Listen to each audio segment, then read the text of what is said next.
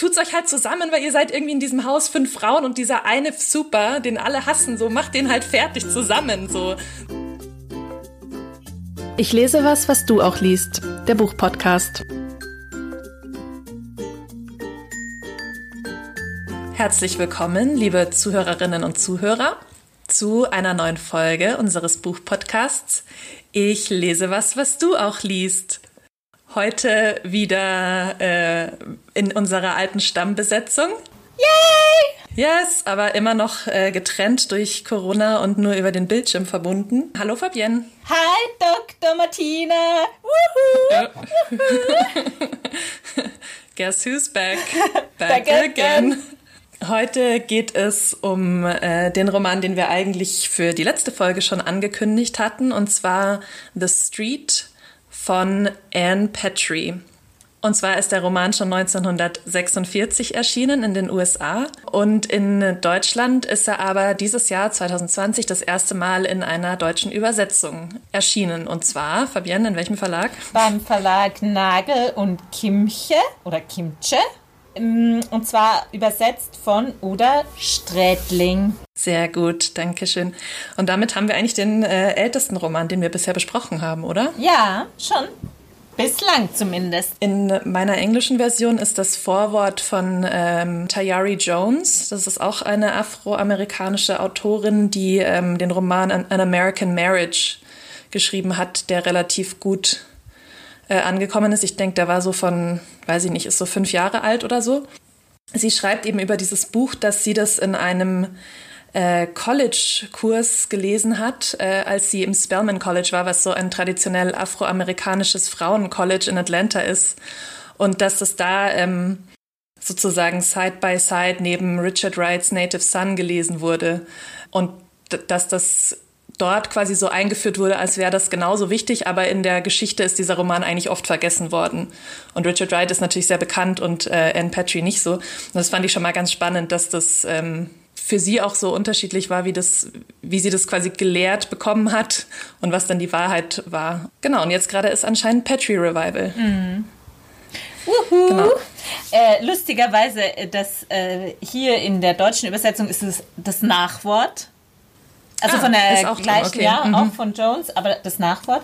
Und was ich auch so interessant fand, also sie schildert es ja so ein bisschen, dass sie in dem Kurs zuerst Richard Wright gelesen haben und dann hat sie sich irgendwie so aufgeregt ähm, und fand es so ganz schlimm, wie afroamerikanische Frauen da, da dargestellt werden. Und danach haben sie erst The Street gelesen und das war dann wie so für sie so, yes! Äh, so ein Gegenbild. Gibt, ja, so ja, total. Oder so wie fast komplementär oder ähm, so. Das finde ich, finde ich sehr interessant auch. Ja, das ist echt ein interessantes Nachwort. Ich lese das eigentlich so, sonst nicht so oft, aber da fand ich es echt, äh, also es ist auch sehr kurz, aber wirklich so super Prägnant. interessant. Ja. Mhm.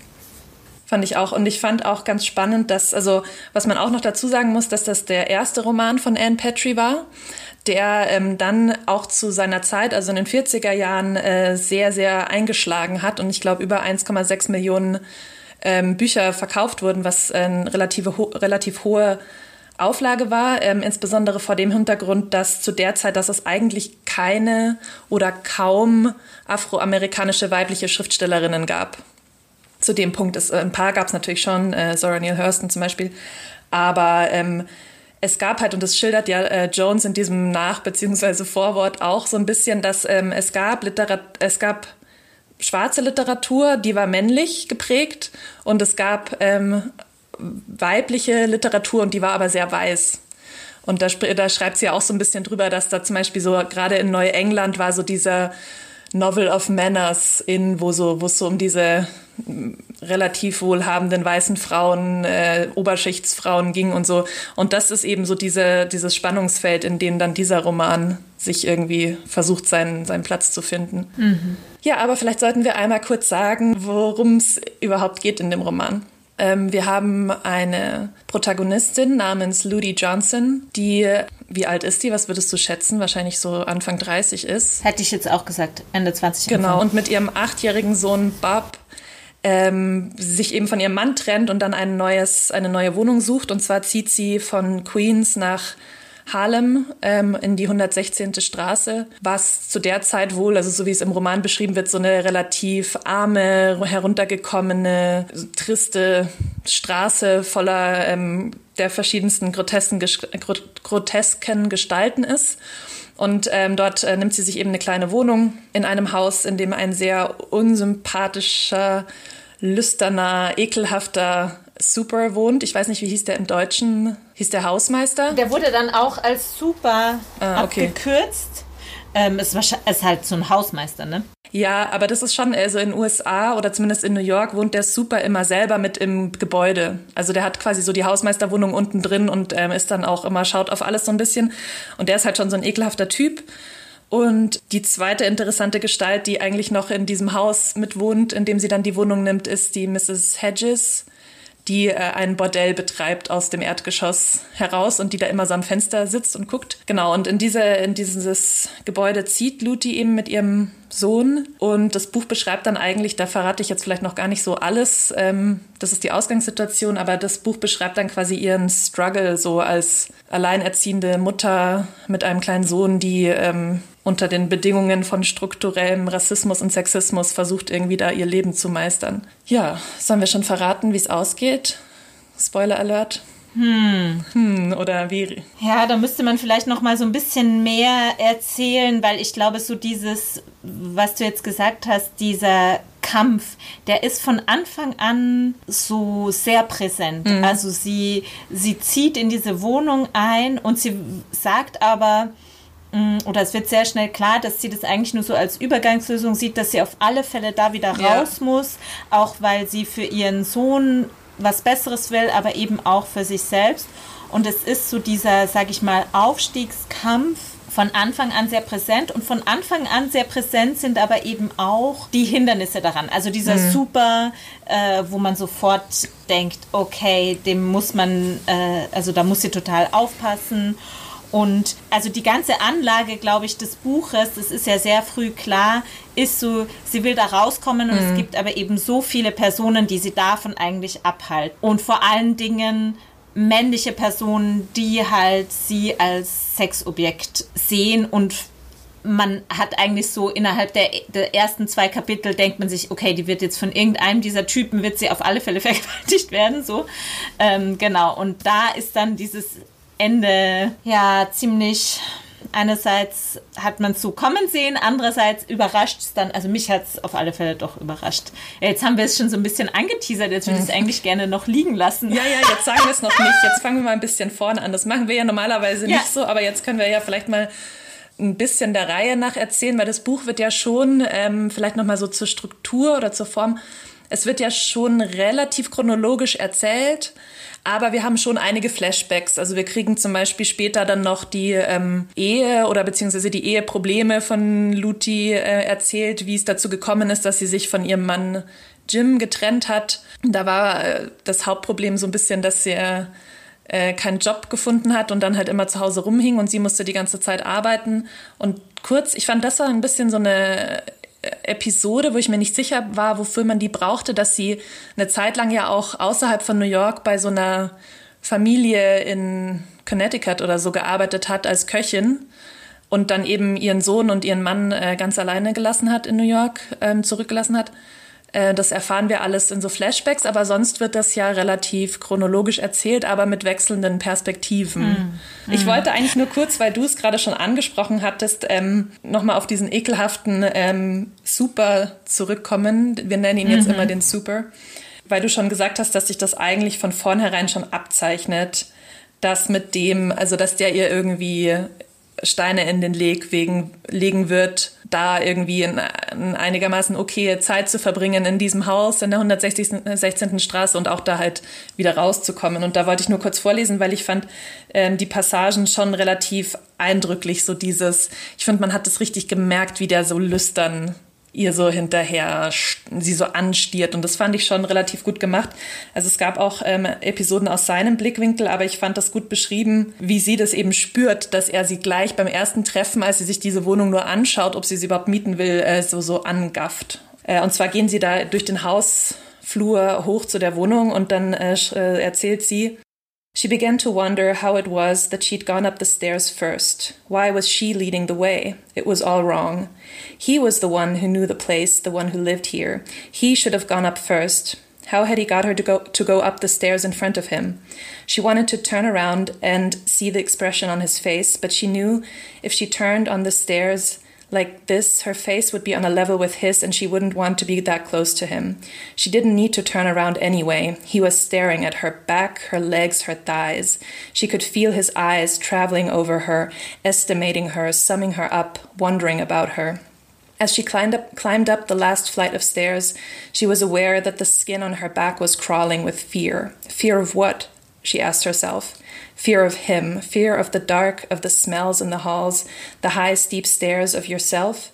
She didn't know, and even as she admitted that she didn't know, she felt sweat start pouring from her armpits, dampening her forehead, breaking out in beads on her nose. Und das fand ich schon irgendwie ganz gut beschrieben, so dieses die Treppen hochgehen und so merken, dass dieser ekelhafte Typ so versucht quasi ihren, ihren Rock hochzugucken. Also du hast ja gerade auch schon eingedeutet, es ist relativ ähm, linear erzählt, bis auf ein paar Rückblenden. Äh, und wir sind von der Fokalisierung her, also es ist eine personale Erzähl Erzählsituation, aber es wird auf unterschiedliche Personen fokalisiert. Und am Anfang sind wir ganz lang bei Luti und dann, glaube ich, aber eben so das dritte oder vierte Kapitel, also eines der ersten Kapitel, das nicht in ihrer Perspektive ist, ist dann gleich dieses Super. Da hätte man sich ja schon fragen können, okay, ist das einfach so eine weibliche Angst, die wir ja alle kennen, oder hat er sie wirklich? Weil es ist ja so eine ganz subtile Szene. Sie guckt sich da einfach nur die Wohnung an und man weiß es nicht genau, ja. Und dann aber folgt der Wechsel in ihr, äh, in die Perspektive von Super. Und dann wird es so krass vereindeutigt und dann wird so ganz klar, dass er wirklich, ja, er wird auch an einer Stelle mal so beschrieben wie jemand, der eigentlich schon fast ein Tier ist oder sowas tierisches hat.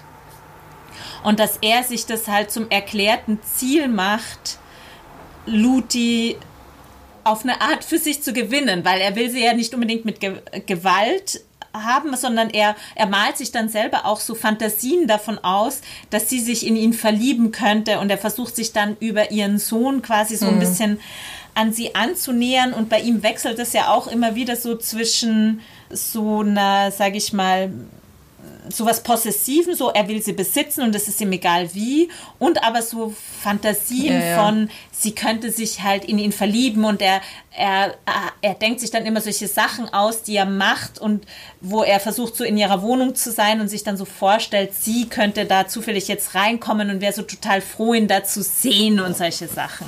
Und er ist ja auch wirklich in der Wohnung dann, weil er sich eben mit diesem Jungen von ihr so ein bisschen anfreundet, um eben mit dem da Karten zu spielen und dann durch ihre Sachen zu gehen und durch ihren Schrank und so, also so richtig übergriffig auch in ja dieser auch viel, räumlichen ich, Perspektive. Von diesem Suspense aus, von diesem, wenn man das liest, dass man die ganze Zeit so angespannt ist, weil man weiß ja, was die andere, was die anderen Figuren alles aushecken gegen sie, was die von ihr wollen.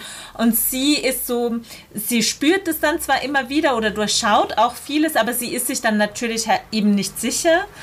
Und ich finde, das macht die Lektüre halt teilweise so wahnsinnig, also fast schon so anstrengend, ja, wenn man die ganze Zeit so drauf mhm. wartet, was jetzt als nächstes passiert oder wann es so quasi schief geht. So, ich weiß nicht, ob es dir auch so ging, aber man ist halt schon, ich fand, es war schon so eine, ich hatte da schon so eine permanente Anspannung, als ich das gelesen habe, das Buch.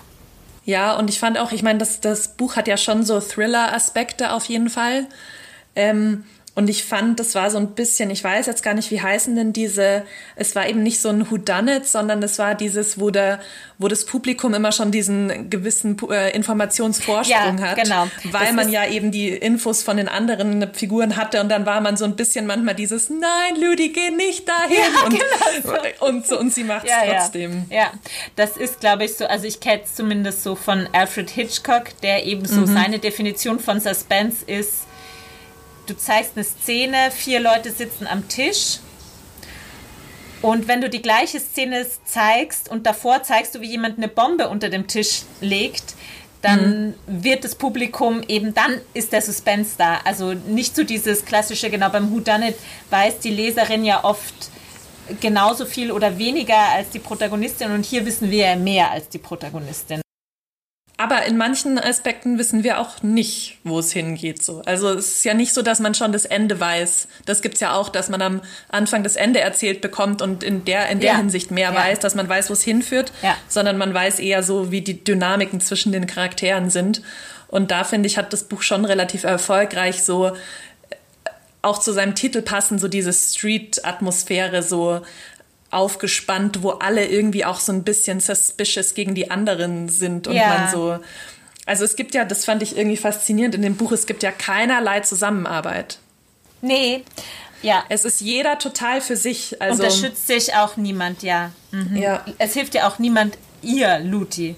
Auch diese nee. Mrs. Hedges, die das Bordell betreibt, die sagt ja relativ am Anfang so, hey, am Ende wirst du eh bei mir landen oder irgendwie sowas äh, so in die Richtung. Oder vielleicht macht sie es am Anfang noch so als Angebot, so von wegen, wenn du mal Geld brauchst, dann komm zu mir, so. Ähm, aber eigentlich ähm, tut sie nicht wirklich, nur dieses eine Mal, als sie, als sie Lucy rettet, als der Super sie ja quasi fast schon hinuntergezogen hat in den Keller da rettet sie ja eigentlich Mrs. Hedges, aber die hat dann halt auch ihre eigenen Motive dafür, warum sie sie rettet. Das können ja. wir ja dann nachher nochmal sagen. Ja, das habe ich, gar, ja, hab ich gar nicht so sehr so gelesen, ehrlich gesagt. Ich habe mich immer ein bisschen gewundert, warum sie sich nicht mit der mehr verbündet, beziehungsweise die Mrs. Hedges hat ja auch so ein paar ähm, Mädchen, die da für sie anschaffen, die ja zum Teil auch mit Namen genannt werden. Warum, also ich finde so eine Art ähm, weibliche Komplizinnenschaft oder sowas gibt es im Prinzip nicht oder so Bünd Bündnisse. Ja. Und äh, also ich habe vorher noch mal so die, die ersten paar ähm, Seiten durchgeblättert und die erste Person, die, sie, die Luti trifft, wenn sie sich diese Wohnung anschaut, ist nämlich auch Mrs. Hedges, noch bevor sie den Super sieht, weil die eben immer am Fenster sitzt. Und die, ähm, die sagt eigentlich direkt sowas so, go on in und sagt halt, sie immer Deary. Also das ist so zwei oder dreimal hintereinander, dass sie eigentlich so, hey Deary und so. Und da habe ich schon beim Lesen gedacht, so, hä, also eigentlich wird das so beschrieben, so, ah, diese Straße so gefährlich und so dreckig und so. Und dann ist da halt eigentlich eine nette alte Frau, die Deary sagt. Da habe ich nicht so direkt verstanden, warum man da so negativ oder so, ähm, die so auch abwirkt irgendwie in diesem Kontakt gesucht.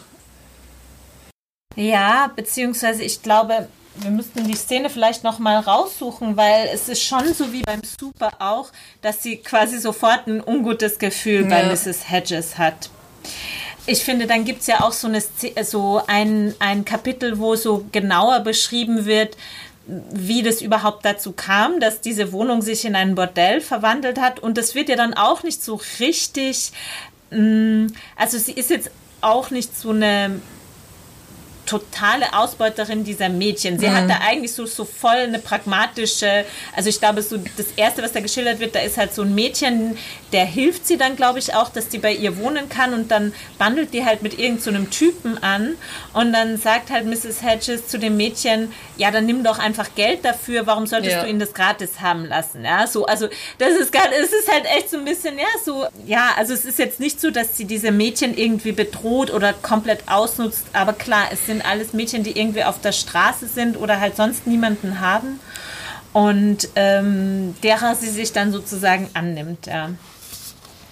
Aber ich finde, ähm, ich habe das nämlich vorhin gerade nochmal gesagt, weil du auch gesagt hast, es gibt so keine Solidarität oder die Leute helfen sich nicht. Und so mit dieser Straße auch, weil das ist ja, ich meine, deswegen heißt es ja auch The Street und es kommt ja als erstes vor, diese Straße ist ja wie so eine Metonymie, wie so ein Bild für ganz vieles. Ja. Also einerseits für Harlem, aber natürlich auch für sowas eben wie mh, mm, strukturellen Rassismus und dann vielleicht eben fehlende Solidarität untereinander oder so der Kampf jeder gegen jeden. Und es gibt da diese Szene, das kommt so ungefähr in der Mitte vor, wo so ein toter Mann auf der Straße liegt. Ich glaube, es ist auch wieder so eine Rückblende, dass Luti sich eigentlich an was erinnert. Na, jedenfalls wurde da so ein, äh, ein junger Mann von einem Weißen umgebracht und liegt dann so tot auf der Straße. Und ähm, Luti kommt da äh, zufällig vorbei. Ähm, und dann sagt sie, äh, und dann stehen, steht halt so eine Menschenmenge und dann geht diese Passage so, und das fand ich eben sehr eindrücklich dafür. Na, so, ich lese einfach mal vor. Luti sah nicht hin, also nicht zu diesem toten Mann. Sie beobachtete stattdessen das Mädchen und entdeckte in dessen Gesicht etwas, eine Regung, die, sich, die sie nicht benennen konnte. Es war, als hätte für einen Augenblick ein Gefühl, Hass oder Kummer oder Überraschung die Schwester bewegt und sich in ihrer Miene gespiegelt.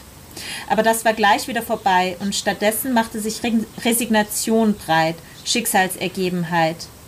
Ihr Ausdruck besagte, dass sie sich vom Leben nichts mehr erhoffte, weil ihr Dinge widerfahren waren, die längst den Boden für diesen Moment bereitet hatten.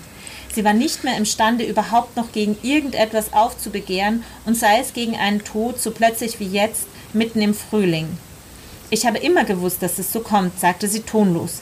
War, also dieses Mädchen. Warum schreit sie nicht, hatte Lucy ärgerlich gedacht. Warum steht sie einfach da und macht so ein Gesicht? Warum will sie nicht wissen, was passiert ist und brüllt aus Leibeskräften und schlägt um sich? Je stiller, äh, je länger sie die stille, ergebene Miene des Mädchens betrachtete, desto wütender war sie geworden. Also ich finde, das Buch übersetzt diese, das, was man hier ja merkt, also warum ist dieses Mädchen so schicksalsergeben, so resigniert, weil es eben permanent die Erfahrung gemacht hat, von strukturellem Rassismus, äh, davon, dass eben ihr schlimme Sachen im Leben passieren, mangelnde Solidarität und so weiter und so fort. Und deswegen hat es halt eben diesen Ausweg nicht. Und das Buch ruft es ja durch die Anlage dieser Figuren total auf. Und Luti ist also die, die, die Spannung oder der Konflikt entsteht natürlich dadurch, dass Luti sie noch nicht sich resigniert hat. Ja? Und das ist ja so die Grundkonstellation äh, dieses Buches. Ja, so. Und das finde ich irgendwie so ganz spannend, dass es quasi sowas wie diese, man könnte sagen, diesen strukturellen Rassismus oder diese ähm, Erfahrung in so eine Figurenkonstellation und in so eine Handlung übersetzt. Das finde ich eigentlich schon ganz also interessant, ja, so oder gut ja, ich gemacht. Mein, äh, ja. Also Lutis Überzeugung ist ja dieser Determinismus dieser Straße, dass sobald man in dieser Straße wohnt und deshalb will sie da ja immer raus, dann wird das eine zum anderen führen und dann endet das Leben in so wie ja, hier was genau ist nicht Tod klar, oder, ja. aber mhm. es endet auf jeden Fall schlecht. Ähm, und gleichzeitig hat dieser Determinismus ja noch einen zweiten Teil und zwar es ist gleichzeitig ist es auch unausweichlich, dass man in der Straße also weißt du, ich meine, sobald man in der Straße ist, wird es schlecht enden, aber gleichzeitig ist die Wahrscheinlichkeit, dass man irgendwann in der Straße endet, also in so einer, auf so einer Straße oder in einer so einer Straße lebend, auch sehr hoch. Ja. Eben wegen Rassismus ja. und Sexismus kommt man in die Straße und sobald man in der Straße ist, ähm, ist das automatisch so eine Downward Spiral, in der man drin ist. Das ist ja ihre Grundüberzeugung. Und deshalb will sie ja die ganze Zeit auf jeden Fall nicht in dieser Straße ja. bleiben, aber sie ist ja trotzdem dort und versucht dann quasi diese Weg, den die Straße oder den Verlauf, den die Straße anstoßen wird, mit ihrer ganzen Kraft zu verhindern. Aber gleichzeitig habe ich mir auch gedacht, ist das schon auch so eine, so eine self-fulfilling prophecy, oder? Also sie geht halt schon damit rein, dass es irgendwie schlecht enden wird und dann, also sie erwartet ja immer, dass es, immer wenn ihr was Schlechtes widerfährt, ist sie so, ja, das war ja klar, ja. weil es ist ja die Straße. Ja. Mhm. Also das fand ich spannend, weil ähm, auch wenn man so, äh, wenn man so ein bisschen nachliest über das Buch, wird ja immer so gesagt, dass Luti eben äh, sehr in diesem Erbe von Benjamin Franklin mhm. eigentlich unterwegs ist. Und zwar dieses Self-Made mhm. Man mhm. und From Rags to Riches. Und wenn man sich nur genug anstrengt mhm. und arbeitet, kann man sich eigentlich hocharbeiten. Und das ist ja auch ihr Plan von Anfang an. Sie sagt so, wir ziehen hier jetzt mal kurz hin, aber ich werde das irgendwie schaffen, obwohl ich alleinerziehend bin und ich werde uns hier rauskriegen. Und ähm, also irgendwie, sie glaubt so zwei Sachen. Sie glaubt, dass mhm. sie das schaffen kann, aber sie glaubt, glaubt gleichzeitig auch, dass es eigentlich nicht zu ja. schaffen ist, wenn man ja. in, der, in der Street ist. Ja. Also das fand ich irgendwie spannend und ja, auch ein bisschen irritierend, muss ich sagen, weil ich manchmal nicht so wusste, was sie jetzt, also einfach als, als Figur konnte ich sie manchmal dadurch nicht so richtig greifen, weil mir nicht klar war, was sie jetzt wirklich glaubt und auch, ob sie vielleicht auch immer schon das so dann als Vorwand nimmt, warum Sachen nicht geklappt haben, weil es war ja immer die Straße. So. Aber ja, aber ist es nicht ähm, das, was ähm, W. Dubois als dieses Double Consciousness beschreibt? Also es ist ja genau dieser American Dream, der ja durch diese, dieses, diesen Benjamin Franklin quasi da eingeführt wird, so dieses vom Tellerwäscher zum Millionär so ungefähr und jeder kann es schaffen, wenn sie sich nur wirklich anstrengt. Aber der Punkt ist ja, das gilt nur für Weiße. Ja? Und die afroamerikanische Bevölkerung in Amerika hat halt eben dann dieses Bewusstsein dessen, dass einerseits dieser amerikanische Traum ist und man muss das irgendwie schaffen und jeder kann es doch schaffen und gleichzeitig tagtäglich eben zu sehen, dass man es natürlich nicht schaffen kann, wenn man schwarz ist. Ich glaube, an einem Punkt benennt sie das irgendwie sogar, ja. Ähm, und ich glaube deswegen, weil du das vorhin auch erwähnt hattest, diese Episode, oder diese, diesen, diese Rückblende, die man hat, als Luthi da in ähm, Connecticut, glaube ich, ist es bei dieser weißen Familie gelebt hat. Und da ist es ja auch so dieser Moment, wo sie ja so ähm, den weißen Männern zuhört, die so über, ich so, das sind wahrscheinlich alles Banker und man stellt sich so irgendwie Madmen vor, ja, so, die da halt in ihrem schönen Landhaus leben und sagen, ja, es liegt hier überall Geld rum und man muss es einfach nur äh, machen und man muss einfach nur schlau genug sein und so weiter und so fort. Und das kriegt sie ja dann auch so mit und sieht, wie die leben und denkt sich so, ja klar, man kann es schaffen, man muss mhm. einfach nur so smart sein und die Gelegenheit beim Schopf packen und so. Und das ist dann wie so neben diesem Benjamin Franklin Mythos das zweite Moment, was ja auch immer wieder auftaucht, ja. Und dann am Schluss, als es ja alles nicht klappt, sagt sie ja auch sowas wie so, ja, die kleinen Chandlers, die gehen halt nach Yale und an die Wall Street und die kleinen Bubs dieser Welt, die gehen halt nach Sing Sing, also ins Gefängnis, ja, so ja. wo sie dann so ja. quasi diesen Color Code ähm, ganz explizit so benennt. Ja, ich fand auch ganz spannend, da das eben, oder ich glaube, ich habe das auch in irgendeinem Review gelesen, dass quasi ähm, der Self-Made Man, also der äh, dieser amerikanische Benjamin Franklin Verschnitt, dessen gegenüber ist ja The True Woman, so die dieses, die ist irgendwie so sexy und weiblich, aber die ist natürlich auch super in der Küche und fleißig und so, dass das ja eigentlich genau das ist, was die Luti auch verkörpert. Und sie ist ja so schön und weiblich und so, aber ähm, in ihrem Fall, weil sie schwarz sind, sind ihre Assets quasi ihre Liabilities. Also das ist genau das, was ihr dann zu ihrem Pech beiträgt, weil dadurch, dass sie so schön ist, wird sie immer so krass äh, sexualisiert und sie wird auch ausgebeutet von verschiedenen Arbeitgebern und so. Und das eben genau wie du sagst, dieses American Dream Ding durch die Komponente Race nicht funktioniert. Ja, und aber eigentlich doppelt dann noch, noch mal Race und Gender, weil der Punkt ist ja auch, Franklin war ja ein Mann. Ja. Also es war ja auch für Frauen nicht vorgesehen. Und diese weißen Frauen, die arbeiten ja auch alle nicht. Sie beschreibt es dann ja auch so, ich glaube, dass diese Frau, für die sie da arbeitet, die Mutter von zwei Kindern ist, dass die so quasi Alkoholikerin ist oder so, kommt, glaube ich, an einer Stelle vor. Ja, ich wollte noch was zu dieser Mrs. Hedges-Figur sagen, weil lustigerweise in diesem, in einem äh, Buch von mir, was ich für die DIS zu Hause hatte, was so das ähm, erste Disability Studies ähm, in Literature Buch war, also wo es um behinderte Figuren in der Literatur geht, da gibt es ein kurzes Kapitel über Mrs. Hedges. Ach was, abgefahren. Ja, habe ich zufällig, ähm, als ich das Buch aufgeräumt habe, äh, letzte Woche gesehen und dann habe ich mir das kurz durchgelesen. Es waren nur so fünf Seiten.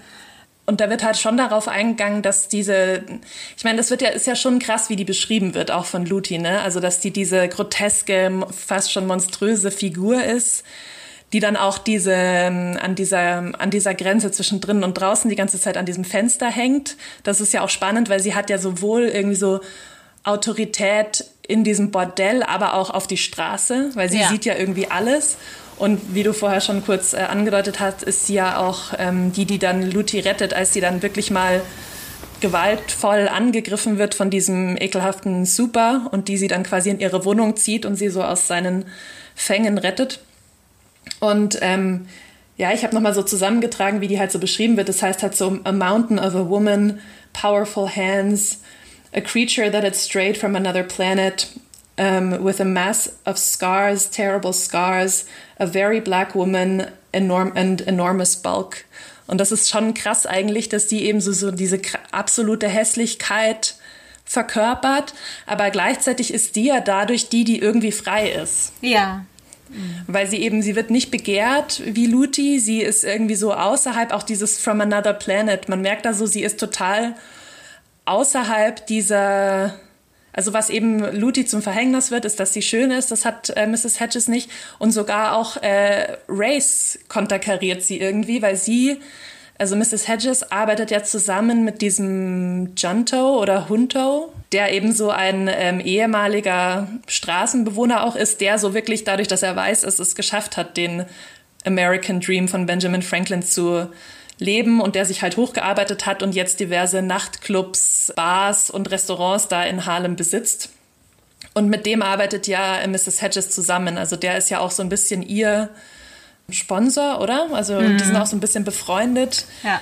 Genau, also die ist halt so eine totale Grenzgängerin durch ihre körperliche Behinderung oder, oder Deformierung oder so. Und das fand ich schon eine ganz spannende Analyse und das stimmt. Und dadurch finde ich, ist sie jetzt auch nicht eine eindeutige, dadurch habe ich sie auch nicht wie du als so eine eindeutig irgendwie böse Figur oder als so ein Hindernis gelesen, sondern ich habe immer gedacht, die, die hätte sie nutzen können, um da irgendwie so ein bisschen Seilschaften zu, zu gründen. Aber sie macht es nicht, weil, weil Luti ja schon so dieses einsame Ding durchziehen will. Ja. Ich, also der Roman ist ja krass voll von Anspielungen auf andere Bücher der Zeit. Also Benjamin Franklin ist natürlich das eine, aber dann auch gerade nochmal zurückkommt zu Richard Wright, der eben so der große afroamerikanische Autor der 40er, frühen 40er Jahre war der in seinen Romanen geht es immer darum, dass er alles alleine macht. Also der mhm. ist immer so the lone maverick. Mhm. Er ist immer, er wird total immer von Rassismus äh, quasi gepeinigt und so, aber er ist immer alleine und wenn er was schafft, dann schafft er das so alleine. Und ich finde schon, dass Luti auch so eine Figur ist, die ja. da so das Spiel, aber eben das weibliche Spiegelbild ist. Ja. Und es ist genau deswegen immer nicht, nicht so richtig klappt, halt, dieses ja. alleine durchziehen. Ja. Also man könnte ja auch sagen, sie, das ist ja so diese klassische Geste der, der Imitation, also des, des Imitierens, ja, also so die großen Vorbilder, also sowohl tatsächlich literarisch als auch quasi in der Welt des Romans ahmt Luthi ja Benjamin Franklin nach, ja, so der real existiert hat. Und ich meine, es gibt ja in der Autobiografie-Tradition, ich vermute mal, das ist in den USA nicht sehr viel anders als im europäischen Kontext, gibt's ja, hat es ja auch ganz stark diese Kritik an diesem Mythos mh, mm, des, ähm, der autobiografischen Selbstfindung des Lebens mhm. großer Männer gegeben, weil es eben so klar männlich ist. Also weil ich würde mal jetzt sagen, so dieses, das ist ja so ein Self-Fashioning, also so eine ja. Selbst- Bildung auch zu denken, ich habe das alleine geschafft. Ja, ja, ja genau. Ist, in den meisten Fällen hat man das ja nicht, ja, so, sondern das ist ja eine Frage der Darstellungsweise. Ja. Ja. ja, eben. Und sie ist ja dann schon ehrlich irgendwie, weil sie versucht auch alles alleine zu machen, aber es klappt eben nicht. Ja, genau. So, ja. und das mhm. meine ich eben, ja. sie braucht eigentlich, vielleicht zeigt das auch irgendwie so, um als Frau es irgendwie zu schaffen und nach oben zu schaffen, in Anführungszeichen, musst du dich verbünden. Mhm. Optimalerweise mit anderen Frauen. Und das habe ich so immer so vermisst ja. in dem Buch und dachte immer so, Mann, jetzt tut's euch halt ja. zusammen, weil ihr seid irgendwie in diesem Haus fünf Frauen und dieser eine Super, den alle hassen, so macht den halt fertig zusammen. So, das fand ich echt so ärgerlich. Ich meine, ich verstehe voll, dass das in der Zeit da nicht reingepasst hat, aber so mit meinem heutigen Blickwinkel war ich da so, Mann, bildet Banden. Ich finde es auch interessant, weil ähm, ich habe jetzt unlängst ein, einen Roman von Marlon James gelesen, einem jamaikanischen Autor, das heißt The Book of Night Women. Und das ähm, spielt auf einer jamaikanischen Plantage, so äh, um 1780, 1780 bis 1810. Und das Interessante ist, der entwirft da halt eben äh, so einen Frauenkollektiv, eben die Night Women, die so eine Revolte planen und so einen Aufstand auf der Insel. Und was ich ganz interessant finde, ich bin nur drauf gekommen, weil du das vorhin gesagt hast mit Mrs. Hedges, weil so die zentrale Drahtzieherin dieser Verschwörung ist äh, eine Frau, die heißt lustigerweise, oder na, die heißt Hume. Ähm, und die ist eben auch eigentlich so ähnlich wie Mrs. Hedges, weil die wurde so krass gefoltert, also ausgepeitscht, dass ihr ganzer Körper total vernarbt ist und die ist auch älter als die anderen und ab dem Moment, wo quasi dieser Körper so entstellt wurde und wo sie so ein gewisses Alter erreicht hat, hat sie eben auch so eine Position außerhalb also fast schon so ein bisschen so eine Machtposition innerhalb dieser Plantagengesellschaft erreicht. Also dass selbst so die weißen Master, also sie ist auch im Haus so, sie nicht so richtig ähm, angreifen oder ihr da so Freiheiten lassen. Und ich frage mich, ob das auch hier so ein Bild ist, das aufgegriffen wird. Ja? Also weil ich glaube schon sehr, dass es natürlich, wenn man über Rassismuserfahrungen in den USA und gerade Mitte des 20. Jahrhunderts spricht, da ist so diese ganze Erfahrung der Sklaverei noch so präsent und eben auch so diese Frage der Verfügbarkeit von Frauen,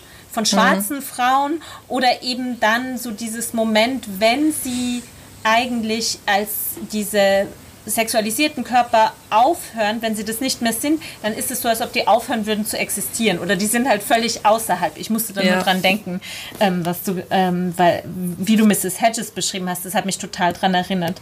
Ja, weil was ich noch ähm, auch interessant fand, auch nochmal mit dem Auge eben auf, auf Richard Wright, der angeblich da so der, der Gegenspieler ist, dessen Autobiografie, die seine Kindheit beschreibt, heißt Black Boy. Und ähm, da fand ich eben spannend, dass ja schon der Black Boy, also dieser Bub, in diesem Buch ja auch irgendwie so eine, Schlüssel, eine Schlüsselrolle hat. Und eben in diesem Richard Wright Buch, da geht es eben darum, ja, du, du bist halt ein Black Boy und du bist da so in deinem Habitus drin und du wirst immer ein Black Boy bleiben, du kommst da nicht raus. Also auch so ist die, diese Determinierung. Und ähm, dass eben hier Bab dieser Black Boy ist, bei dem es genauso ist. Der hat eigentlich nichts falsch gemacht, aber der wird eben in so eine Umwelt hineingepflanzt, die total ähm, schädlich ist für Kinder eigentlich. Und der wird ja dann durch diesen Super ja auch instrumentalisiert. Also der Super, das haben wir, glaube ich, noch gar nicht erwähnt, ähm, äh, besticht den Bab dann mit so ein paar Dollar, dass er Briefe klaut aus der Nachbarschaft und da hofft der Super halt, dass das irgendwann auffliegt und dass ähm, der Bab dann festgenommen wird und er hofft eben so, der Luti äh, ja, sich an ihr zu rächen oder ihr Schmerz zuzufügen. Und ähm, das ist halt auch so dieses, dass dieser Black Boy quasi, der hat ja nichts falsch gemacht, der ist einfach ein kleiner achtjähriger Junge und der ist einfach in dieser Welt, wo er ja wo es für ihn einfach einen Weg gibt und der ist nicht besonders erfolgreich und auch am Ende dann, wie, wie es ja auch oft ist und auch noch heutzutage äh, in der Jugendstraf, im Jugendstrafvollzug irgendwie endet. Ähm, ja, das fand ich auch nochmal spannend. Und das andere, das passt jetzt vielleicht so mittelgut, aber ich wollte es unbedingt noch sagen. Hast du mal ähm, Home to Harlem gelesen von Claude McKay? Nee. Ich habe es vor Ewigkeiten, ich habe es vor Ewigkeiten gelesen, aber ich fand, das auch total wichtig, glaube ich, dass, weil, also Claude McHale äh, war 1928, glaube ich, äh, äh, ist das Buch erschienen, Home to Harlem. Und da geht es eben um einen Kriegsheimkehrer vom Ersten Weltkrieg, der dann wieder zurück nach Harlem geht und dann da so ein bisschen, ich kann mich nicht mehr an die Feinheiten erinnern, aber das ist, beschreibt sehr so diese bisschen dieses wilde Harlem, viel Partys, viel, also es ist schon auch so ein bisschen Underbelly und ähm, Arbeiterklasse und so. Aber es geht halt viel um Weggehen, Trinken, Rauchen, Frauen. Es gibt überhaupt keine, also es, es gibt eigentlich keine Kinder und es gibt keine Familien in diesem Buch. Mhm. Ähm, es wurde auch scharf kritisiert, weil es eben sehr, ähm, ja, es ist einerseits schon so sozialer Realismus, aber ähm, halt sehr einseitig, wie dieses Harlem da dargestellt wird. Und ich glaube, das ähm, wird hier auf jeden Fall eben diese, die andere Seite gezeigt von den Frauen und den Kindern. Und ich, ich würde mich schon, also ich habe das nirgends in den Reviews oder so gefunden, aber ich würde mich trauen zu wetten, dass sie das ähm, absichtlich als diese Gegenerzählung zu Home, Home to Harlem geschrieben hat, weil, was ich nämlich total interessant fand, also Claude McKay ist, ähm, also der Schriftsteller, der dieses Home to Harlem geschrieben hat, ist ähm, Jamaikaner und ähm, ist dann am Ende seines Lebens hat er in Chicago gewohnt und Luti ist ja zieht aus Jamaica Queens nach Harlem und fährt dann am Ende des Buchs nach Chicago. Ah. Oh. Und oder? Weil hast du das kapiert mit Jamaika? Ich habe mir nur so gedacht, wenn man das nicht kennt, New York, oder dann, weil sie sagt ja am Anfang die ganze Zeit, dass sie wieder nach Jamaika fährt und äh, während sie da in Connecticut arbeitet und so. Und ich habe mir nur gedacht, die Leute denken doch bestimmt, also wenn man jetzt, weil ja. Jamaica Queens ist ja. jetzt auch nicht der bekannteste Stadtteil von ja. New York. Ich weiß das auch nur, weil da irgendwie die U-Bahn, das die Endstation von der U-Bahn ist. Oder? Und dass man doch dann so denkt, hey, wie kann die jede Woche am Wochenende nach Jamaika fliegen? Also mir ist es jetzt auch nicht aufgefallen, aber ähm, ja, das könnte, und vor allen Dingen, das ist ja nie ein Zufall. Also gut, da könnte man sagen, es ist die Ende der U-Bahn-Linie, also so am äußersten Rand, aber es ist natürlich trotzdem nie zufällig, wo man die Leute ansiedelt, ja. So, also oder weißt du, es hätte ja auch jeder andere Ort in New York sein können oder halt in Queens zumindest. Ja. ja. Also da war, war, ich mir so, äh, ich glaube schon, dass das ein bisschen ähm, kalkuliert war. Das wollte ich nur so ein bisschen als Fun Fact ja. mit einstreuen. Wonderful, weil du jetzt auch noch mal so äh, Sozialrealismus. Ich finde, das schafft es ja auch sehr gut, so wirklich so ein Panorama der ähm, afroamerikanischen Bevölkerung aufzumachen und auch die Probleme aufzuzeigen. Also weil ich finde ja, wir können, also du hast es ja schon angedeutet, das Problem ist ja, oder womit es ja anfängt, ist, dass äh, der Mann von Lou Luti Jim seinen Job verliert und sie versucht dann, sie versuchen sich dann zwar noch anders über Wasser zu halten, aber sie nimmt dann eben diese Stelle bei diesen weißen, bei dieser weißen Familie in Connecticut an und kümmert sich dort ja auch um dessen Kinder. Und das ist ja so ein ganz starker, ähm, also eine Realität, aber auch so ein Topos in der Literatur, so die schwarzen äh, Dienst Boten, die quasi die Weißen, und zwar nicht nur in, in den Südstaaten, sondern eben auch in den Nordstaaten, und die sich deswegen halt nicht um ihre eigene Familie kümmern können und deswegen äh, fängt ja Jim eine Affäre mit einer anderen Frau an und, und dann kommt sie eben zurück und trennt sich von ihm, ja, so. Und dann ist sie diese alleinerziehende Mutter, ähm, was ja auch so eine Lebensrealität zum Teil zumindest von Afroamerikanern natürlich nicht nur ist, ja, so diese vaterlosen, ähm, so diese Vaterlosigkeit. Und das hat halt aber eben mit diesen sozialen Strukturen zu tun. Und das finde ich, merkt man eben auch sehr gut in diesem Roman, dass selbst diese äh, Frau, die wirklich versucht, alles richtig zu machen, die versucht, sich und ihr Kind da rauszuholen, es sind sozusagen, es stehen alle Chancen gesellschaftlich gegen sie. Ja? Und ich finde, dass, dass der Roman dann doch auch sehr viel, sage ich mal, historisch jetzt betrachtet, aber auch für damals einfach so die Lebensumstände afroamerikanischer ähm, Menschen in der Zeit ziemlich akkurat, glaube ich, abbildet oder diese Problematiken zumindest ziemlich akkurat abbildet. Ja, ja voll. Ich meine, da war ja auch so, was ich vorher schon gesagt habe, dieser Determinismus der Straße, als jetzt die Straße von diesem wörtlichen Ort Straße im Sinne von eine schlechte Straße, ein, ein schlechtes Viertel. Aber ähm, sie sagt ja auch einmal ähm, die Straße auch so im Sinne von jetzt nicht der wörtlichen Straße, sondern so the one-way street. Also so dieses, es, ist, es geht nur in eine Richtung so. Und das ist ja dann auch am Ende nochmal, wird das nochmal gespiegelt. Sie man kauft ja dann ihr Ticket, also sie läuft, Spoiler Alert, haut ja am Ende ab ähm, nach Chicago und da kauft sie dann ja auch ein One-Way-Ticket. Und dann sagt sie irgendwie so, äh, wird sie halt gefragt, ob es ein One-Way-Ticket sein soll, und dann sagt sie so, uh, One-Way, she echoed. Yes, a One-Way-Ticket, she thought. I've had one since the day I was born. Und da habe ich eben so diese Assoziation auch gehabt, One-Way-Ticket und One-Way-Street. Bei dem Bab, bei ihrem Sohn, finde ich halt auch nochmal so das Krasse. Äh, dann fliegt er ja auf mit diesem Betrug und wird halt abgeführt. Und sie versucht dann, ihn rauszuholen und geht dann zu seinem Anwalt, der ihr empfohlen wird. Und dann gibt es ja so dieses Moment, wo sie dann, wo der Anwalt zu ihr sagt, ja, sie müssen mir jetzt hier irgendwie 200 Dollar zahlen und dann kann ich ihn rausholen und dann geht sie wieder. Und dann weiß man halt eben, das wird sie jetzt ruinieren. Das ist jetzt ihr Ruin, dass sie diese zweiten 100 Dollar auftreiben muss, weil die hat sie natürlich nicht. Ja? Und das ist so krass, weil dann sieht man halt diesen Anwalt, der da so sitzt und der noch so ein bisschen nachsinniert und der so sagt, ja, irgendwie blöd. Ich meine, eigentlich bräuchte die dieses Geld gar nicht. Sie bräuchte überhaupt keinen Anwalt. Wenn sie, ja. nur, wenn sie es nur wüsste, dann könnt, wüsste sie einfach, dass sie dann nur hingehen muss und den auslösen. Ja? Und das finde ich halt, also da kommt ja wieder dieses zusammen, so von wegen überhaupt keine Solidarität. Ja, so, weil dieser Anwalt ist ja vermute ich mal, der ist jetzt nicht weiß, hätte ich, also der wird zumindest nicht als weiß beschrieben oder nee, habe ich auch nicht gedacht. Ja, so. Und dann eben so dieses mangelnde Wissen und dieser Junge, der halt so völlig unschuldig quasi sein Leben versaut wird. Ja? So, und das finde ich. Ähm, und ich meine, ich muss sagen, aber jetzt sage ich mal so einen Kritikpunkt. Jetzt sage ich mal was. Ja.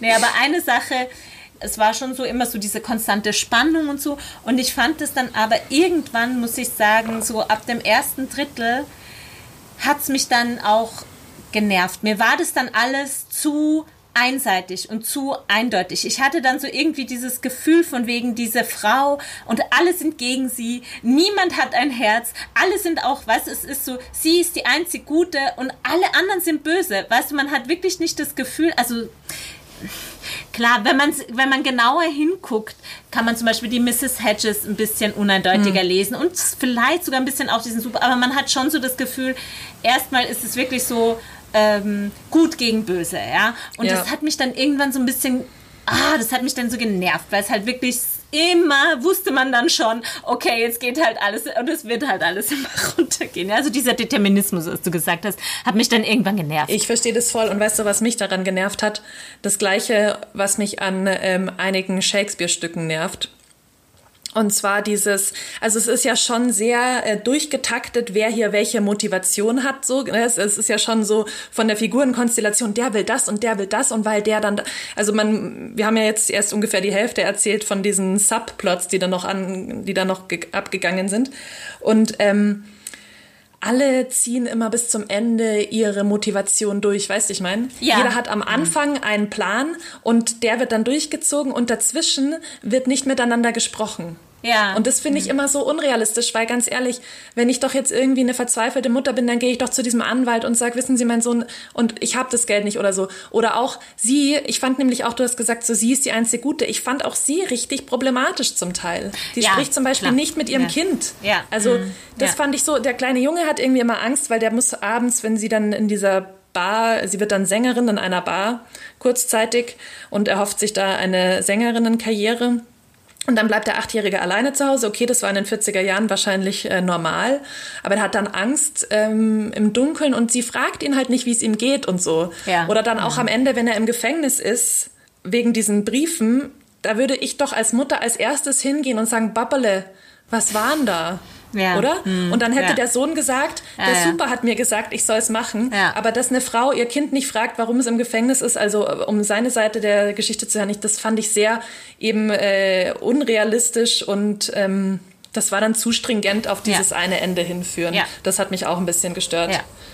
Ich hatte es dann so mir mit einem Begriff erklären können, ähm, nämlich dem des Melodramas, weil das Melodrama so ähm, zumindest so historisch betrachtet eben so eines ist, das dann so in der Moderne quasi, äh, wenn es dann eben diese Götter oder diese übernatürlichen Kräfte nicht mehr gibt, die so das Geschehen lenken, ist es halt so ein irdischer, irdisches Ringen zwischen Gut und Böse. Und das ist dann halt aber eben immer, es ist monoman auf eine Art, ja, also es ist nicht differenziert, es ist ich habe es auch verstanden, eben vor dem Hintergrund dessen, was da wahrscheinlich ihr Anliegen war, rüberzubringen. Ja? Mhm. Nämlich, also wahrscheinlich ist so die Entsprechung von strukturellem Rassismus eben so eine Überdeterminierung, ja letztlich auch von dem Plot. Ja, so. Und dafür, dann ging es dann eben wieder für mich. Und für mich war halt wirklich, wenn soll, kann ich das, darf ich jetzt endlich spoilern? Oder ja, da müssen wir noch vielleicht diesen, ja, das, das Tolle ist nämlich, man, also wirklich so ab Seite 5 wartest du nur drauf, dass irgendwer diese Frau vergewaltigt. Das oder, also da wartet man von Anfang an drauf. Und dann kommt es natürlich am Schluss zu dieser Situation. Wie gesagt, sie braucht Geld und dann geht sie zu diesem Typen, der sie auch angeheuerte hatte um da in dieser Bar zu singen, der natürlich auch was von ihr will, der auch mit diesem Mr. Junto, diesem mächtigen oder reichen äh, Weißen aus der Straße irgendwie verbandelt ist. Und dann geht sie zu ihm und bittet ihn um Geld und du weißt, und der, dieser weiße Typ ist auch da und du weißt halt so, jetzt, Die meine liebe Ludi, ja, so seit 300 Seiten Und du denkst so, scheiße, ja. Jetzt so. Und das macht sie. Sie bringt ihn um. Und ich war so, Yes! Ich hab so gefeiert.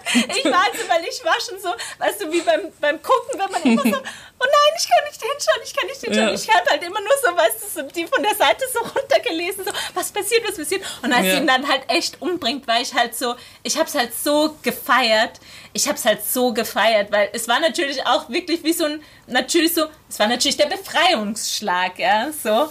Aber ich fand's so cool ich fand's echt, das hat's für mich das ganze Buch gerettet, muss ich sagen. Voll. So fast. Wollen wir da kurz vorlesen, wie das ist? Weil das fand ich ja schon auch ganz spannend geschrieben, dass sie so, sie, ähm, also er will sie dann äh, küssen und äh, drängt sich ihr so auf und dann sagt sie nein. Also dieser Boots heißt es, der ist äh, ein äh, relativ reicher schwarzer Musiker. Und dann schlägt er sie zweimal, äh, so glaube ich, so gibt ihr so zwei Ohrfeigen. Und dann greift sie so hinter sich zu so einem Candlestick. Ich war mir nicht ganz sicher, was ein Candlestick ist. Ist das so ein Kerzenhalter oder ist das so ein ich Ausmacher für den ähm, Kamin? Also weißt du, so, ein, so dieser Ach Stab vom so. Kamin, wo man den Kamin anzünden kann. Ich war mir nicht ja. sicher, was ein Candlestick ist. Aber sie greift auf jeden Fall zum Candlestick und schlägt ihn tot. He was so close to her that she struck him on the side of the head before he saw the blow coming. The first blow stunned him, and she struck him again and again, using the candlestick as though it were a club. He tried to back away from her and stumbled over the sofa and sprawled there. A lifetime of pent up resentment went into the blows. Even after he lay motionless, she kept striking him, not thinking about him, not even seeing him. First, she was venting her rage against the dirty, crowded street. She saw the rows of dilapidated old houses, the small dark rooms, the long steep flights of stairs, the narrow dingy hallways, the little lost girls in Mrs. Hedges' apartment, the smashed homes where the women did drudgery because their men had deserted them. She saw all of these things and struck at them. Then the limp figure on the sofa became, in turn, Jim, and the slender girl she'd found him with. She'd found him with became the insult in the moist eyed glances of white men on the subway, became the unconcealed hostility in the eyes of white women, became the greasy, lecherous man at the cross school for singers, became the gaunt super pulling her down, down into the basement. Finally, and the blows were heavier, faster now, she was striking at the white world, which thrust black people into a walled enclosure from which there was no escape and at the turn of events which had forced her to leave Bub alone while she was working, so that he now faced reform school, now had a police record. She saw the face and head of the man on the sofa through waves of anger in which he represented all the things, and she was destroying them. She grew angrier, angrier as she struck him, because he seemed to be eluding her behind a red haze that obscured his face. Then the haze of red blocked his face out completely. She lowered her arm, peering at him, trying to locate his face through the redness that concealed it. Um, the room was perfectly still. There was no sound in it except her own hoarse breathing. She let the candlestick fall out of her hand. It landed on the thick rug with a soft clump, and she started to shiver. Und ähm, genau, da kommt eben so raus, dass sie einfach so alles in diesen Typen dann reindrescht. Und das fand ich ähm, schon ganz schön krass, ehrlich gesagt. Ja, es ist halt so eine ähm, machtvolle Szene. Also es hat sich ja, finde ich, also wenn man auch so das gelesen hat, es hat sich ja auch in so einem selbst als Leserin so viel so dieses Ding angeschaut, diese Anspannung. Und das ist dann wirklich wie so eine, wie so eine Katharsis, ja, wie so, oh mein Gott, ja, so richtig krass, ja. Mhm. Und ich meine, ich muss aber sagen, also ich finde es, ich finde es total stark, so. Und gleichzeitig finde ich, hat man hier jetzt auch nochmal gesehen, was ich zum Teil auch manchmal wieder schade fand. Jetzt bin ich wieder so in meiner Rolle von das hätte es alles nicht gebraucht, aber ich finde halt so, ne, da, da, kommt ja so, ja, sie schlägt auf ihn ein und sie sieht die äh, Blicke dieser weißen Männer, sie sieht die weißen Frauen, sie sieht den Super und so weiter. Und dann ähm, steht halt da, also ich lese jetzt nochmal auf Deutsch vor, du hattest es gerade auf Englisch vorgelesen, sie sah das Gesicht und den Kopf des Mannes auf der Couch durch einen Nebel immer neu auffallender Wut als Inbegriff all dieser Dinge und denen machte sie nun den Gar aus. Es ist mhm. so, ja natürlich, das, also ja. das ist ja gerade passiert. Also es ist so, also wer sollte denn nicht verstanden haben, worum es da jetzt gerade geht? Und ja. das fand ich, also, und das gibt es halt so an einigen Stellen, dass es auch da wieder so ein bisschen überdeterminiert ist, ja. Also, dass man so das Gefühl hat, es muss dann immer noch so wirklich gesagt werden, worum es da jetzt gerade geht, ja. Ja, ich glaube vielleicht auch, weißt du, dass das eine Zeit war, in der man Sachen nochmal einfach sagen musste, weil das eben die Weißen, die das zu der Zeit gelesen haben, nicht gecheckt haben das wird, glaube ich, auch, oder es gewinnt Stärke auch durch diese Wiederholung. Also ich fand schon, dass diese, weil auch dieses, äh, diese Passagen mit dieser Street und wie miserabel das Leben da ist, das kommt ja auch öfter. Das kommt am Anfang, das steht ganz am Ende und das kommt dazwischen mindestens noch, weiß ich gar nicht, drei bis fünf Mal oder so. Und ich finde schon, dass es dadurch eben halt, das kriegt so was Bluesiges. Das ist fast wie so der Refrain von diesem Buch. weiß ich nicht, ob ich da jetzt zu viel reininterpretiere, aber ich glaube schon, dass das eben so dieses, dass man das irgendwie immer wieder wiederholen muss, dass das schon auch so ein Stilmittel ist. Ja, aber ich, also weißt du, ich, in meinem, für meine Begriffe ist das, was du beschreibst, nochmal was anderes. Es ist ja was anderes, wenn ich gewisse Sachen, sage ich mal, in regelmäßigen Abständen wiederhole. Hier geht es ja nicht um Wiederholung, hier geht es, oder schon, also es geht um Explizitmachung oder Erklärung mhm. dessen, was darüber passiert ist. Sie hätte ja, also weißt du, ich hätte nichts gegen eine Passage, noch einen Absatz gehabt, wo sie nochmal sagt, und sie schlug auf ihn ein und sah, was ist ich, ihre arme Mutter, und sie schlug auf ihn ein, weißt du so. Aber dann sozusagen zu sagen, sie schlug auf ihn ein, weil er für alle Dinge stand, äh, die sie immer schon fertig gemacht haben, das ist halt für mich keine Wiederholung, das ist eine Explizierung, ja, so oder eine Erklärung. Ja, ja ich fand es irgendwie okay, weil ich irgendwie dachte, ich fand halt auch diese, das ist ja schon wichtig, dass diese Szene, wo sie ihn verkloppt, lange dauert. Ja, ja, nee, absolut. Da. Ja, genau, aber das hätte sie sonst schreiben sollen. Ich, da hätte sie ja immer nur schreiben können, ich haute ihn nochmal und nochmal und nochmal. Das hätte ja nicht gepasst. Und deswegen fand ich das cool, dass das da dann dazu geführt hat, dass diese Szene, die ja mega wichtig ist und auch irgendwie so ein bisschen wie so eine Erleichterung kommt, ähm, dass die eben so raus, dadurch so ein bisschen gestretched wurde. Ähm, wollen wir noch ganz kurz über das Ende reden? Ja. Und ich wollte dich auch gerne noch fragen, ob du glaubst, dass ob mit Mr. Junto wirklich weiß ist.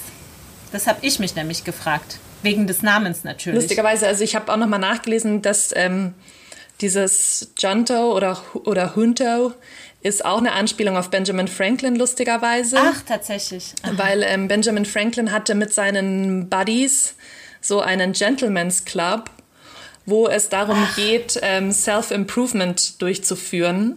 Und dieser Gentleman's Club for Self-Improvement hieß äh, the, the Junto oder The Junto. Ich weiß leider nicht, wie man das ah, ausspricht. Super interessant. Also, gell, ja. interessant. Ja. Aber ich weiß nicht, ich dachte erst auch, weil Harlem, also gerade so East Harlem, ähm, ich habe ja einige Zeit in Harlem gelebt.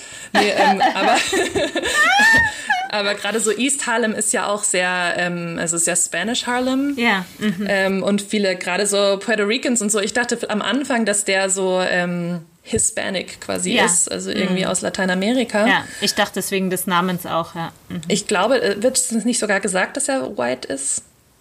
Meine These wäre, der wird weiß, weil er Geld hat. Weißt du, weil er ja eben, er schafft's ja.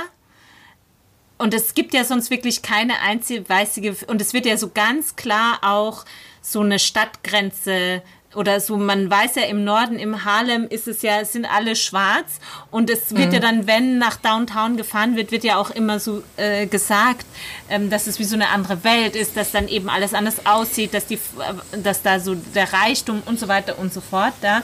Und ich habe mich halt gefragt, was macht dieser eine Weiße in Harlem? Ne? Und deswegen dachte ich halt, und wegen des Namens, okay, das ist halt ein Puerto Ricaner wahrscheinlich oder halt eben ein Hispanic, der eben diesen Aufstieg geschafft hat und dadurch halt auf eine Art weiß wurde. Weil es ist natürlich keine Frage der Pigmentierung, ja, das ist ja der whole mm. point auf Antirassismus, es ist ja völlig egal, sondern dass er den Moment, wo er eben dieser reiche Typ ist und das weiß ja auch niemand, dass er eigentlich aus dieser Straße kommt, sogar glaube ich aus diesem Haus, dass er sogar diese, mm. dass ihm das alles gehört, das weiß ja niemand außer Mrs. Hedges und dadurch wird er halt als weiß gesehen von den anderen. Das habe ich mich halt gefragt. Ja, ja.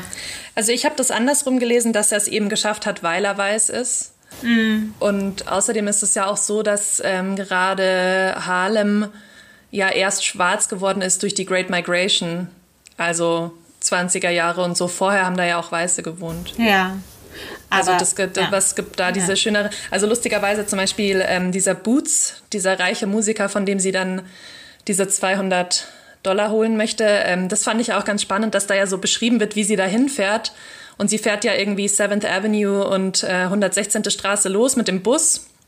Und dieser ähm, Boots wohnt an der Edgecombe Avenue.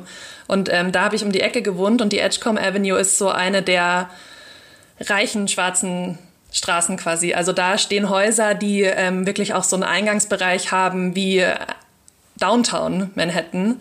Und da haben halt so diese großen, keine Ahnung, da hat zum Beispiel, ich kenne genau das Haus, in dem da beschrieben wird, wo dieser ah. äh, Boots wohnt. Das steht auf so einem auf so einem Felsenvorsprung. Also in Harlem ist es ja total hügelig dann Richtung Norden. Und dann ist da so ein richtiger ähm, felsiger Abgrund quasi. Und dann ist da steht da ein sehr hohes Haus, weil sonst sind die Häuser nicht so hoch in Harlem. Und es schaut so über ganz Harlem und über die ähm, bis zur Bronx rüber und so. Und da ähm, wohnen halt, da haben halt in der Harlem Renaissance so die ganzen, da hat Duke Ellington gewohnt ähm, etc. Und äh, ich glaube, W.E.B. Du Bois hat da auch gewohnt. Und, ähm, und da wird eben beschrieben, dass da dieser Boots wohnt und dann müsste der doch auch weiß sein. Und es war übrigens, der, der Block wurde gebaut von Weißen und wurde dann später erst, als immer mehr Schwarze kommen, kamen, sind die Weißen mhm. da eben weggezogen aus mhm. Harlem. Und da deswegen habe ich das eher mhm. so gelesen, dass dieser Junto da so ein Überbleibsel von dieser ja, alten, von dieser Bevölkerung war ja. und, mhm. und der Boots müsste sonst ja auch weiß genannt werden, weil der hat es ja offensichtlich auch geschafft, wenn er in dieser Edgecombe Avenue da wohnen kann. Ja, wir wollten auch noch über das Ende sprechen, weil also der, dass sie diesen Boots erschlägt, Luti, das ist ja schon relativ am Schluss, ist eigentlich schon fast das Ende. Und sie erschlägt ihn dann eben, rennt aus dieser Wohnung und geht dann als erstes zur, ähm, Grand, also zum ähm, Bus Authority? Geht sie zum Zug oder zum Bus? Ich weiß es schon sie gar nicht. Sie geht zur äh, Pennsylvania Station. Ah ja, genau, ich, Penn Station, Zug. genau. Mhm. Äh, und kauft sich eben eine Fahrkarte für Chicago und haut also sozusagen ab und lässt halt auch ihr Kind zurück, aber äh, flieht halt eben vor, vor der Straße und vor diesen, also vor den möglichen, äh, vor ihrer möglichen Inhaftierung. Ja, und sie flieht ja auch davor, eigentlich nicht nur vor ihrer eigenen Inhaftierung, sondern weil sie glaubt, dass es dem Bab schlechter gehen wird, wenn er quasi mit einer ähm, Mutter, die Mörderin ist, irgendwie ähm, in ein Heim kommt, als wenn er jetzt verurteilt wird und ähm, dann in diese Reform School, was wohl so eine Art bessere Jugendbesserungsanstalt ist oder so, ähm, das wird dann ja schon noch so ein bisschen hingedreht, dass es quasi ein Akt der Selbstaufopferung ist, ja. den sie da macht für ihn. Ja. Wobei ich mir da nicht so sicher war, ehrlich gesagt. Ja, ich, äh, ich lese einfach mal die letzten zwei Absätze nochmal, weil ich fand die schon auch ähm, ganz schön eigentlich. Ähm, dass die lauten so: The train crept out of the tunnel, gathered speed as it left the city behind. Snow whispered against the windows. And as the train roared into the darkness, Ludi tried to figure out by what twists and turns of fate she had landed on this train. Her mind balked at the task. All she could think was, it was that street. It was that goddamn street. The snow fell softly on the street. It muffled sound. It sent people scurrying homeward, so that the street was soon deserted, empty, quiet and it could have been any street in the city, for the snow laid a delicate film over the sidewalk, over the brick of the tired old buildings, gently obscuring the grime and the garbage and the ugliness. Und was ich da ganz interessant finde, ist, ist einerseits, it was that street, that goddamn street, und dann it could have been any street in the city. Also weißt du, ich meine, es ist anscheinend, das ist auch wieder das so, es ist irgendwie diese Straße und die schlechte Nachbarschaft, aber es ist auch egal, welche Straße, weil ich bin schwarz und eine Frau und so. Also das ist, hat immer diese Doppeldeutigkeit irgendwie von Street und wieder so One-Way-Street oder so.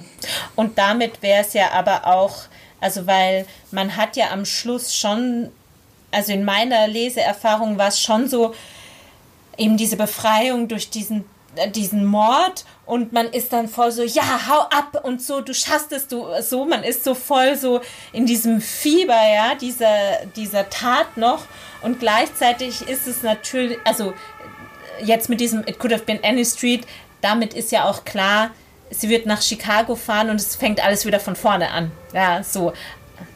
Also es ist so auch dieses, also es ist dieses Bild von diesem Schnee, der auf diese Straße mhm. fällt, ist natürlich so ambivalent, weil einerseits wird alles still und es wird so das Hässliche zugedeckt, aber eben darunter ist es ja immer noch so. Also mm, ja. ich glaube so, das ist ja nochmal so ein Bild für dieses Ende. Das einerseits könnte man es so lesen als dieses Empowerment, ja, diese Frau, die ausbricht aus diesen Verhältnissen und gleichzeitig ist natürlich klar, sie kann ja nicht wirklich ausbrechen. Ja, also selbst ja. wenn sie jetzt nach Chicago fährt, da gibt es dann halt auch, eben auch wieder eine Straße und eine Mrs. Hedges und einen Super mm. und so weiter ja. und so fort. Ja. Ich habe mich dann am Ende noch mal so ein bisschen gefragt, ob die eigentlich eine gute oder eine schlechte Mutter ist. Also ich meine, wahrscheinlich ist das eh so ein bisschen eine zu flache Fragestellung, weil jeder irgendwie so oder jede immer so ein bisschen beides ist. Aber ich fand es halt schon eine Ansage. Also vor allem, weil das ganze Buch eigentlich ähm, den Vorwand hat, der sie ja, sie macht das ja alles nur für diesen Sohn. Ja. Mhm.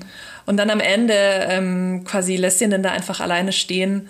Ähm, das fand ich schon ganz schön krass, ehrlich gesagt. Und aber andererseits fand ich es auch irgendwie ähm, gut, dass das nochmal diesen, dieses Klischee von der schwarzen Mutter als die Natural Mother so konterkariert. Also mhm. weißt du, so diese Mammy-Figure, die ja nicht nur so super gebärfreudig ist, sondern auch diese ganzen weißen Kinder. Also das ist ja auch so ein, ein rassistischer Diskurs und dass sie das eben nicht macht, sondern halt so ist so, ja, okay, ähm, ich muss hier weg. Ciao. Und es ist ja aber auch eigentlich über, wenn man es über diese Mutterschaft liest, dann finde ich es ja super interessant, weil, also wie viele Texte dieser Zeit gibt es über Mütter, über alleinerziehende Mütter, die arbeiten. Also es ist ja dann schon auch äh, so besonders, weil es diese Figur ins Zentrum ste steht, stellt, weil es diese Protagonistin ist, ja. Und ich meine, selbst heute, wie viele Bücher über alleinerziehende Mütter gibt es ja, so könnte man sagen. Äh, und in dem finde ich das dann schon auch ähm, sehr stark. Und für das ist sie, das ist ja, glaube ich, dieses Ambivalente auch von, weißt du, sie will diesem Benjamin Franklin ähm, nacheifern und gleichzeitig ist halt über dieses, diese geschlechtliche Determinierung des eines jetzt nicht möglich, aber man muss ja auch sagen, eben für eine Frau in den 40er Jahren ist sie ja super unabhängig. Ja, so. Und sie zieht es ja halt auch auf eine Art alleine durch. Ich meine, das mit aller Ambivalenz, die das hat, aber wenn ja. man sich halt überlegt, was so die weiblichen Figuren äh, bürgerlichen Figuren in den 50er Jahren sind, wo ja auch ja diese weiße Mutter, die da ja auch am Rande vorkommt, da, dann ist es natürlich super fast schon emanzipatorisch, würde ich sagen, mhm. ja, so eine Frau ins Zentrum dieses Romans zu rücken und sie dann halt auch so darzustellen als so eine starke ja. Frau, die es halt auch, wie du sagst, ja auf eine Art problematischerweise auch so durchzieht. Ja. Aber es ist dann schon so, ich finde, das Buch hat dann schon auch halt diese zwei Enden. Das hat so diese Schlägerei oder diesen Mord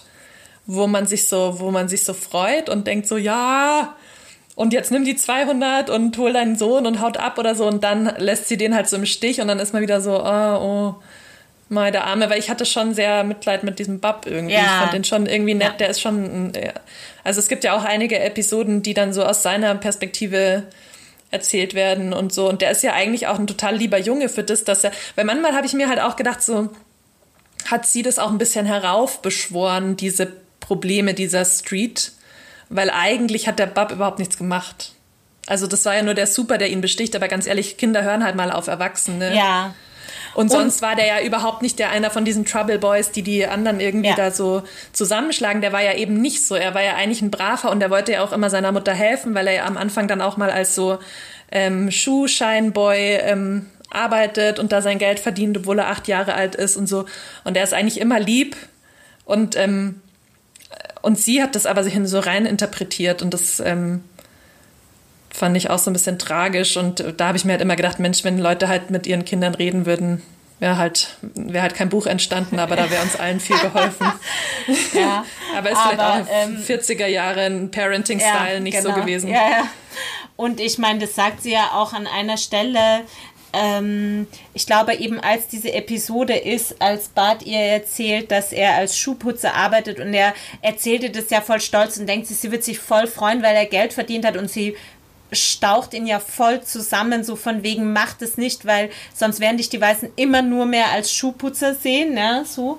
Ähm, und dann überlegt sie ja schon so, oh Mann, ich rede die ganze Zeit nur über Geld und ich muss mich zusammenreißen, ich darf nicht mehr vor ihm über Geld reden, weil da kommt eben das raus und ich will ihn eigentlich davon da raushalten. Und das ist ja auch dieses, dass sie immer, sie versucht ja immer Geld zu sparen, um sich eben eine andere Wohnung zu leisten und deswegen darf er nachts ja, obwohl er Angst hat, darf er die, äh, das Licht nicht anlassen. Und sie sagt ihm ständig eben mit diesem Geld. Und deswegen lässt er sich ja nur von diesem Super bestechen, ja, ja, ja, genau. weil er halt Geld braucht. Ja, so. Und das ist halt so ein Teufelskreis. Ja. ja. So es ist, ähm, ich finde auch das dann schon schön an dem Ende, dass es am Ende irgendwie raffinierter ist, als man am Anfang denkt, weil du ja. hast ja vorher auch gesagt, man weiß die ganze Zeit, so diese Frau wird irgendwann vergewaltigt werden, sei es von dem Super oder sei es von diesen anderen zwei ähm, Lustmolchen. Und ähm, am Ende finde ich, ist es schon deutlich besser als am Anfang ja. Ja. Ähm, gedacht. Aber sollen wir vielleicht direkt bewerten? Ja. Willst du anfangen? Ja, ich muss kurz überlegen, was ich, was bisher so die Höchstpunktzahl war, damit ich meiner eigenen Skala so ein bisschen Aha. treu bleibe. Ich glaube, ich würde dem so eine ich schwank so zwischen 3,5 und 4. Aha. Mhm. Also ich fand es schon relativ gut. Ich fand so ein paar Sachen, ähm, also das vor allem ähm, in, der, in die, der Figurenkonstellation fand ich ein paar Schwächen, dass es mir oft zu, zu typig war, also dass die ja. zu starr in ihren Rollen waren. Der mhm. ist der Böse, der ist der Böse, ich bin hier, der Junge ist der Unschuldige mhm. und sie ist quasi diese hart ähm, arbeitende. Ähm, das fand ich so ein bisschen einseitig, aber sonst fand ich es eigentlich doch ganz gut. Doch, mhm. ja, 3,75. Ja, mir geht es total ähnlich wie dir. Ich glaube, ich würde so eine 3 geben. Ich fand es so, also man wird da schon so reingezogen mhm. äh, auf eine Art. Ich fand es halt natürlich beeindruckend auf eine negative Weise, wie aktuell vieles davon immer noch ist. Ja. Also gerade natürlich in dieser Figur dieses Bab kommt man halt nicht umhin, gerade in der gegenwärtigen Situation sich zu denken, ja. so, okay, na. Ja, das fand ähm, ich auch ein sehr treffendes Buch, auch für, für aktuell so. Ja, literarisch hat es mich, wie gesagt, jetzt nicht so vom Hocker gehauen, wobei, als ich dann diesen als ich mich dann damit angefreundet hatte, dass das halt das ist, wie das Buch funktioniert, eben mhm. über diese ganz klaren Schema, hier ist gut, hier ist böse, alles ist determiniert und es geht nur darum, so diese Frau scheitern zu sehen. Ne? Und dann, wie gesagt, der Schluss hat es für mich total rausgerissen. Also ich würde sagen, ja, 3,25. Gut, dann ähm, schön, dass ihr wieder zugehört habt. Vergesst nicht, uns auf Twitter und Instagram unter ich lese Podcast ähm, uns zu folgen oder uns zu abonnieren. Und was lesen wir denn das nächste Mal, Fabienne? Tja, das ist eine gute Frage. Das wollte ich dich eigentlich gerade fragen. Das nächste Mal lesen wir ein Buch von einer mexikanischen Autorin, einer sehr jungen äh, mexikanischen Autorin, und zwar heißt sie Aura Chilonen. Und das Buch heißt Gringo Champ. Gringo Champ. Gringo Champ. genau, bis dann. Tschüssi. Tschüss.